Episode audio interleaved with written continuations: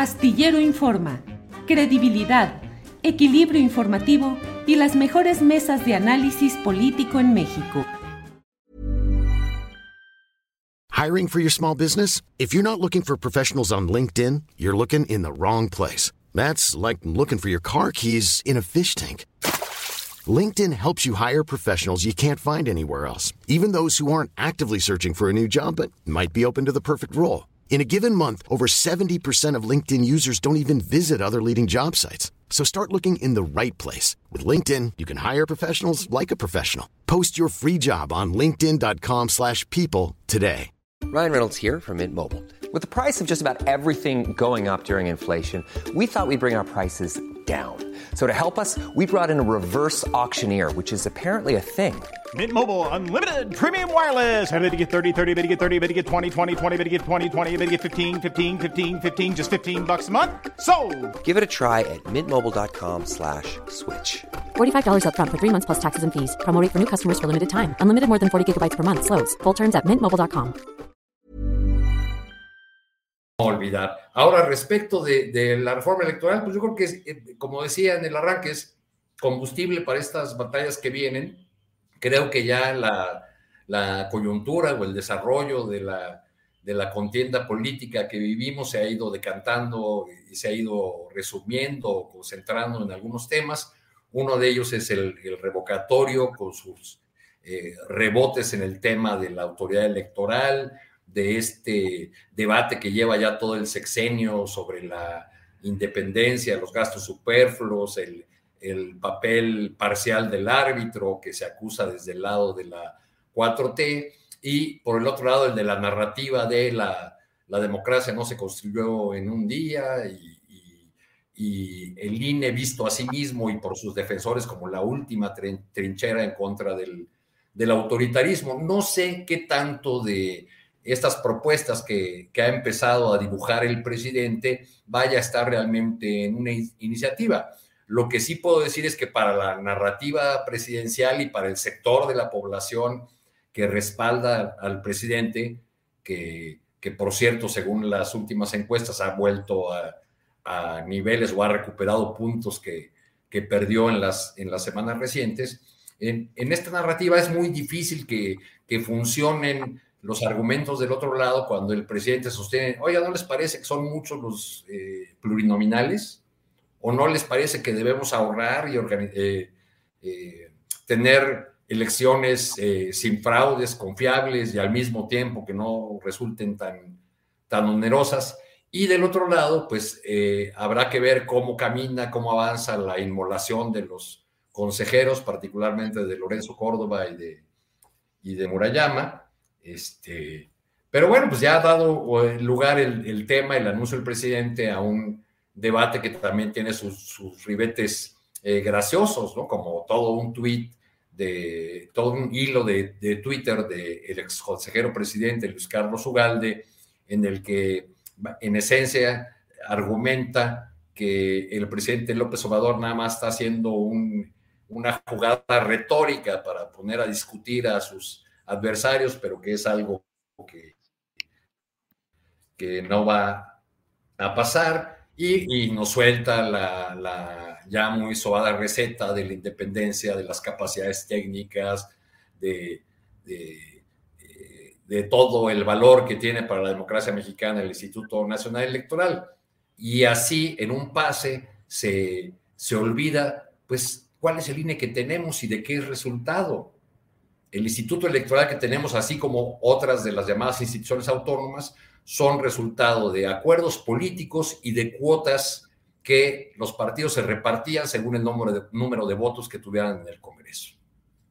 Ese es el INE. El propio Luis Carlos Ugalde no hubiese sido presidente del Instituto Nacional Electoral en la elección fraudulenta de 2006, por cierto, de no haber sido por un voto primigenio, el voto de la profesora Elvester Gordillo, que lo hizo su candidata a ocupar ese cargo de presidente del Consejo General del INE, pues por la sencilla razón de que era amigo, ex compañero de banca de uno de sus más cercanos asesores. Gracias, Arturo. Pues justamente con ese tuit que mencionas, donde dice que pues, está provocando, dice, para usar su narrativa de que el INE México está al servicio de las élites neoliberales y pues tuvimos creo que un déjà vu justamente al 2006, pero pues interesante todo este tema. Eh, Alberto, pues tú qué piensas de esta reforma electoral propuesta por el presidente? Eh, ¿Iría en contra de la pluralidad política, de la eh, representación de minorías o partidos pequeños o se garantizaría pues que no hubiera más fraudes en, en el futuro. ¿Cómo ves? Digo, es complejo porque tienen pues muchos, eh, muchas, eh, son varias propuestas dentro de esta iniciativa y que las primeras podrán llamar mucho la atención en cuanto a la reducción de presupuestos, ¿no? Sigue el presidente mencionando que es el instituto electoral más caro del mundo, por ejemplo. Alberto, ¿qué piensas?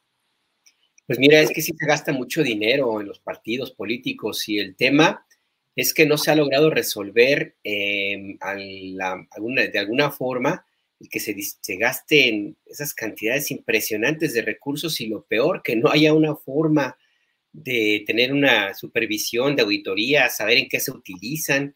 No son pocos los casos de, eh, de políticos, personajes que pues se fueron a hacer campaña y pues nada más para, se fueron a hacer campaña para poder tener acceso a las prerrogativas y pues con eso se hicieron ahí su ronchita, ¿no? O las familias, la familia Riojas, según recuerdo, no recuerdo el partido político que fundaron eh, y que desapareció y se quedaron con todo, con todo lo que el, dinero que les había entregado, las propiedades que habían comprado y de ahí también salieron de ahí con muchísimo, con muchísimos recursos y sin contar, por supuesto, la utilización fraudulenta que hace este partido que de las cinco, de las cuatro mentiras, que ni es partido, ni es verde, ni es ecologista, y pues a lo mejor solamente de México sería la única, pero que, que, se ha dedicado básicamente al cabildeo para favorecer a los negocios de la familia, las farmacias similares y la distribución y entrega de, de medicamentos al, al sector salud de México. O sea, nada más por eso me parece que sería muy positivo que se hiciera una reforma política que tuviera topes al gasto público que se entrega a los partidos políticos. Hay que ser cuidadosos porque si ya de por sí, con todo y que hay este dinero público, hay una cantidad impresionante de, recursos desplegados por grupos de, eh, políticos locales, empresarios y de delincuencia organizada. Entonces sí hay que tener mucho cuidado en eso.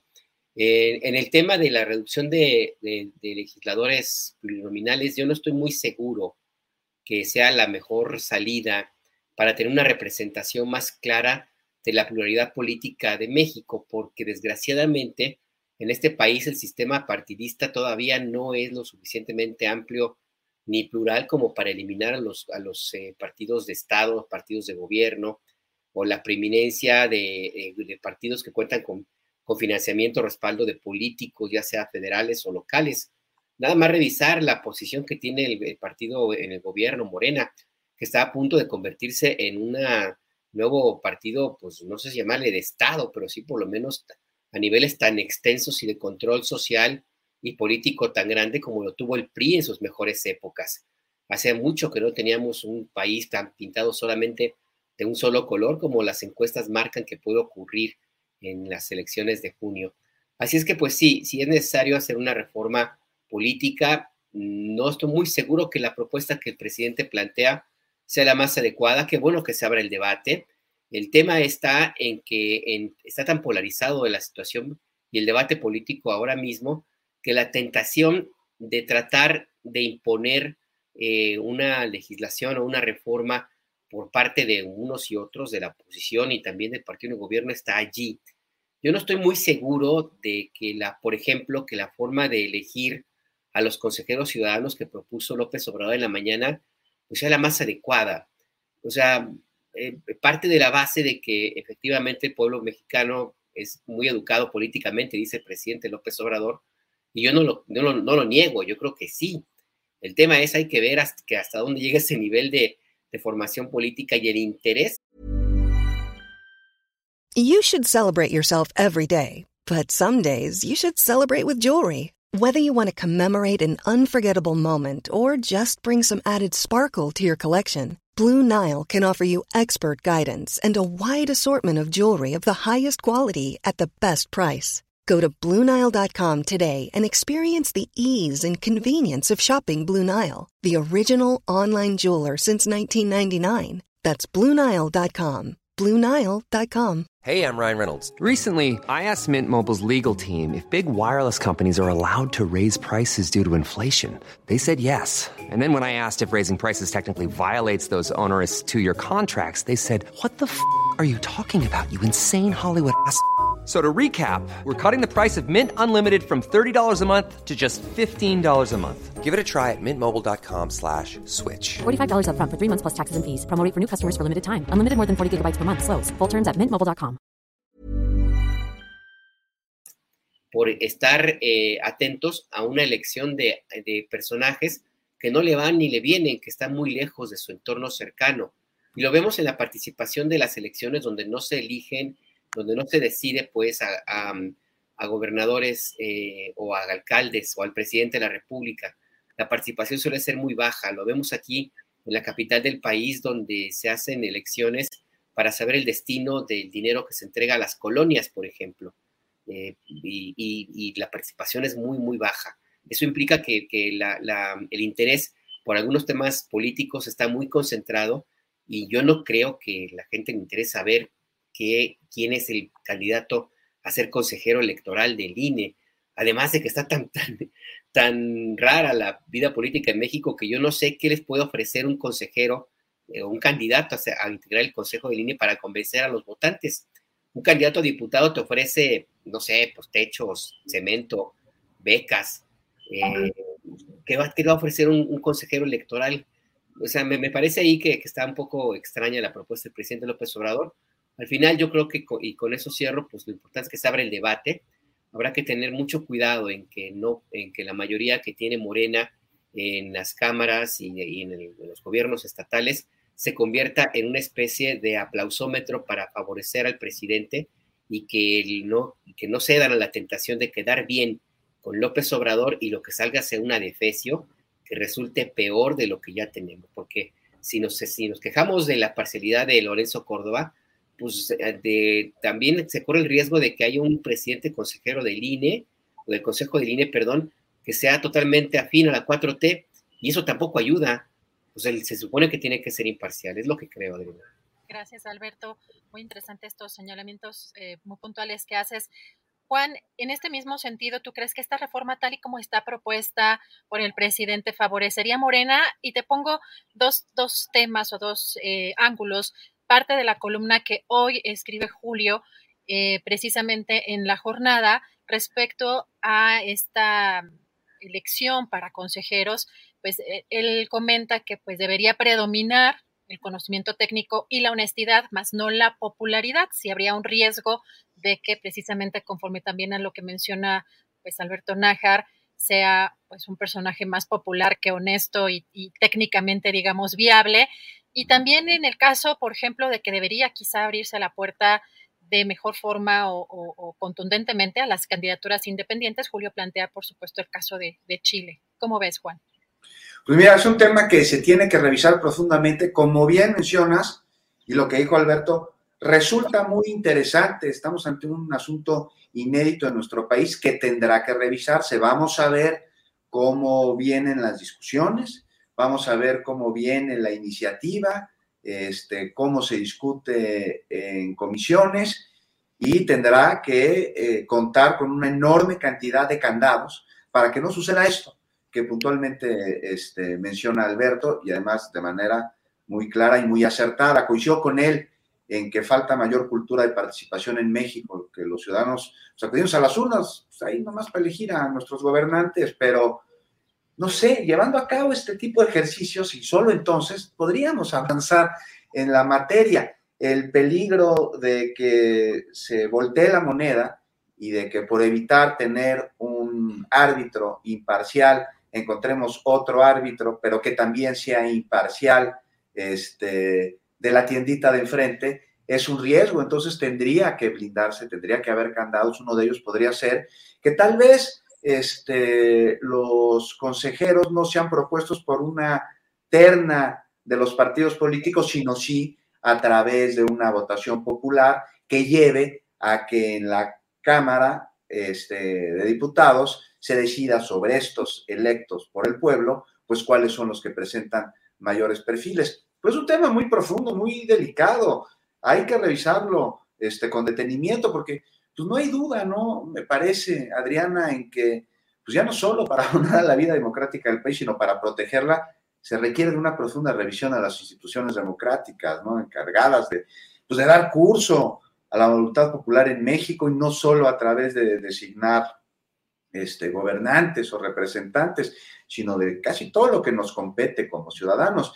Entonces, una reforma electoral, pues ahí se requiere y de entrada, pues hay que salir a preguntar a la calle hoy cuál es la percepción del INE, ¿no? Y la respuesta me parece que va a ser muy diferente a la que anduvo ahí presumiendo Lorenzo Córdoba hace unos meses, ¿no? Resultó quién sabe qué ejercicio que dijo que lo iba a presentar y luego ya no sé si presentó porque ya no lo vimos. En fin, pero más allá de eso, opino que hoy como nunca, como nunca antes, este, tal vez porque también como nunca antes el país está enormemente politizado, el Instituto Electoral es sujeto de desconfianza, de descontento e incluso de indignación de muchos, de muchísimos, como si se tratara de una fuerza política, ¿no? Y no un órgano autónomo, como si defendiera intereses políticos determinados y no a la democracia a favor del pueblo. Y pues es que así se ha portado el INE, como una fuerza política más como un opositor al gobierno actual, ya de manera frontal, ya descarada, sin tapujos. Y esto, pues caray, daña la democracia, daña al país y daña al instituto enormemente. Entonces sí, hay que salvar al INE, por supuesto. Y creo que la mejor manera de hacerlo es a través de una reforma para blindarlo de la intromisión de los partidos políticos en su operación.